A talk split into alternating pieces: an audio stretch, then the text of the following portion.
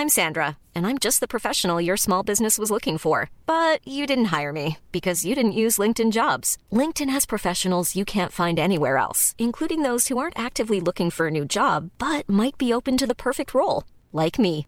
In a given month, over 70% of LinkedIn users don't visit other leading job sites. So if you're not looking on LinkedIn, you'll miss out on great candidates like Sandra. Start hiring professionals like a professional. Post your free job on linkedin.com/people today.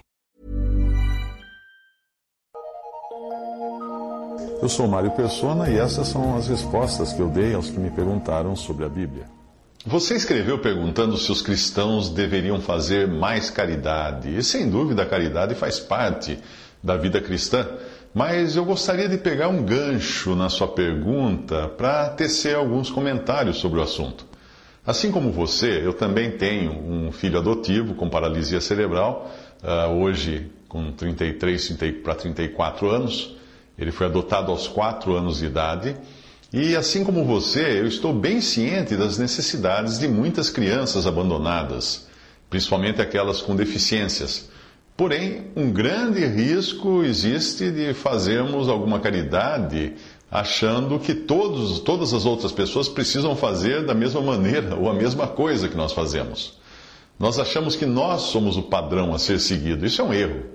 Existe um perigo aí, porque a nossa carne é demasiadamente ladina e vai sempre querer comparar os nossos feitos com os feitos de nossos irmãos.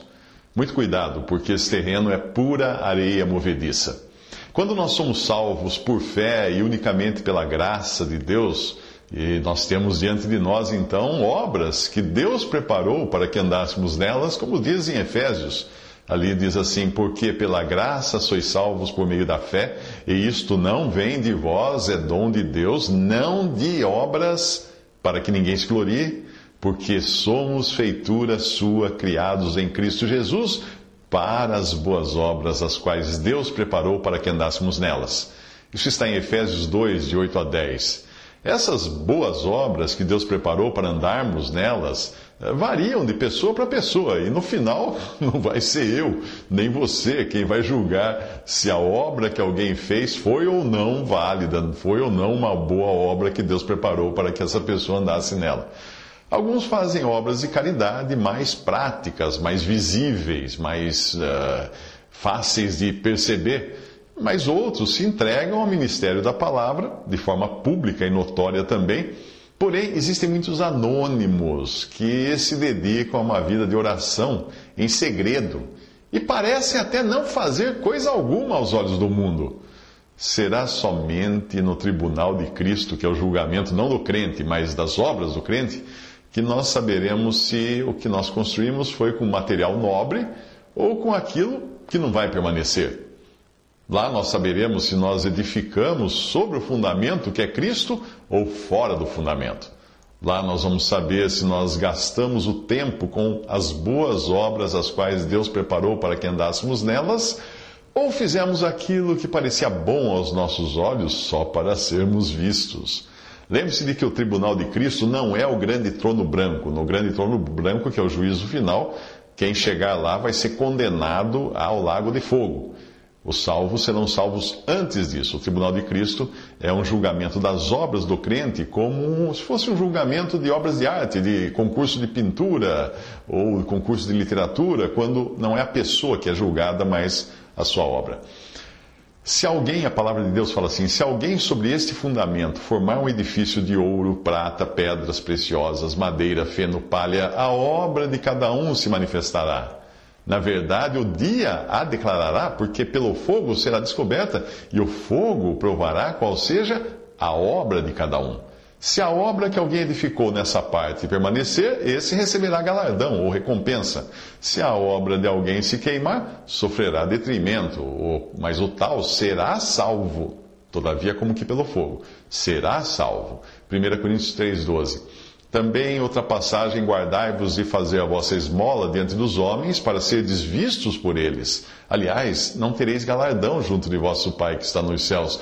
Quando, pois, deres esmola, não faças como tocar trombeta diante de ti, como fazem os hipócritas nas sinagogas e nas ruas, para serem glorificados pelos homens.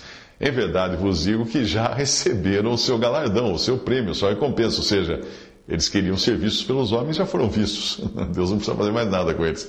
Mas quando tu deres esmola, não saiba a tua mão esquerda o que faz a tua mão direita, para que a tua esmola seja dada em secreto, e teu pai que vem em secreto, ele mesmo te recompensará publicamente.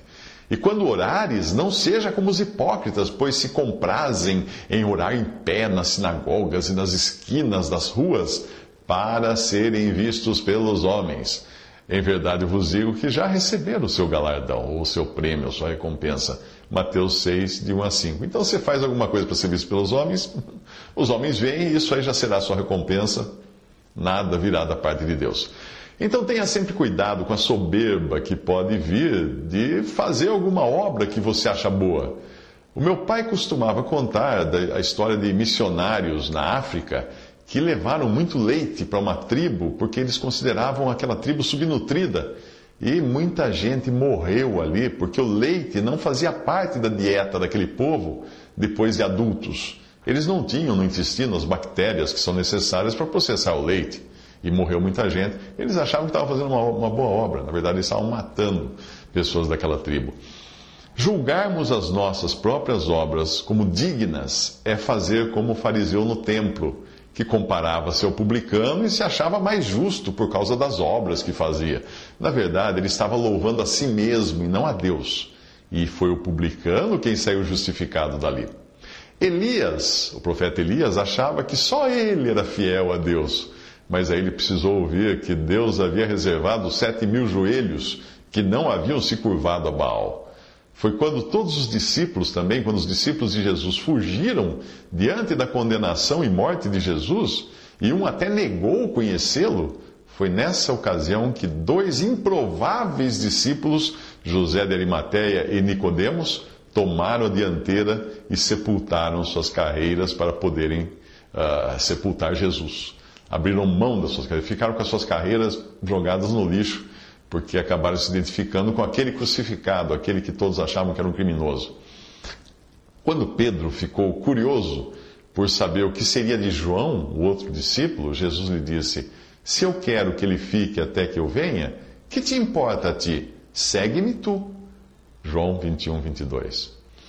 É louvável a sua preocupação com as crianças abandonadas e deficientes, e eu também fico feliz por saber que você fez algo a respeito, adotando uma. Mas eu jamais diria para alguém adotar uma criança deficiente, porque isso é algo que precisa vir de um exercício entre a pessoa e o Senhor, entre o crente e o Senhor. E também eu não posso olhar de cima para baixo, né, ah, como para aqueles que não fazem a mesma coisa que eu fiz. Não, isso é orgulho, isso é soberba. Somente o Senhor poderá dizer se o que eu fiz ou o que você fez foi na carne ou guiado pelo Espírito Santo de Deus.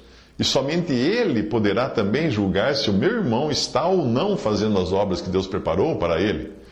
Eu gosto de uma frase de, escrita por John Nelson Darby, uh, numa carta que ele escreveu ao seu editor, que o tinha elogiado além da medida, falado maravilhas a respeito dele.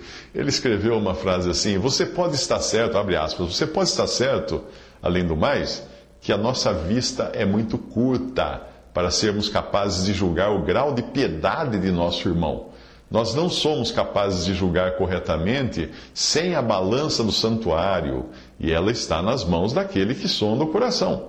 Não julgue nada antes do tempo, até que o Senhor venha e torne manifestos os conselhos do coração, e renda a cada um o devido louvor. Até então, não julguemos nossos irmãos, seja para bem, seja para mal, senão com a moderação que convém e lembremos-nos de que o melhor e mais certo juízo é aquele que nós temos de nós mesmos quando consideramos aos outros melhores do que nós.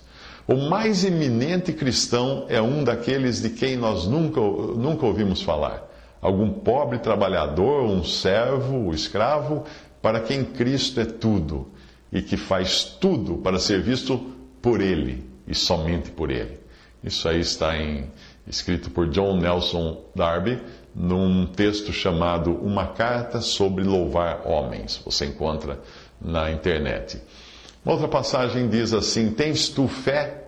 Tenha em ti mesmo diante de Deus. Bem-aventurado aquele que não se condena a si mesmo naquilo que aprova, mas aquele que tem dúvidas, se come, está condenado, porque não come por fé, e tudo que não é de fé é pecado. Romanos 14, 22 a 23. Visite respondi.com.br. Visite 3minutos.net.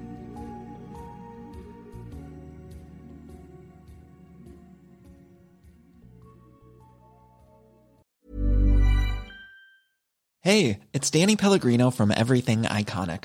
Ready to upgrade your style game without blowing your budget? Check out Quince. They've got all the good stuff shirts and polos, activewear, and fine leather goods, all at 50 to 80% less than other high end brands.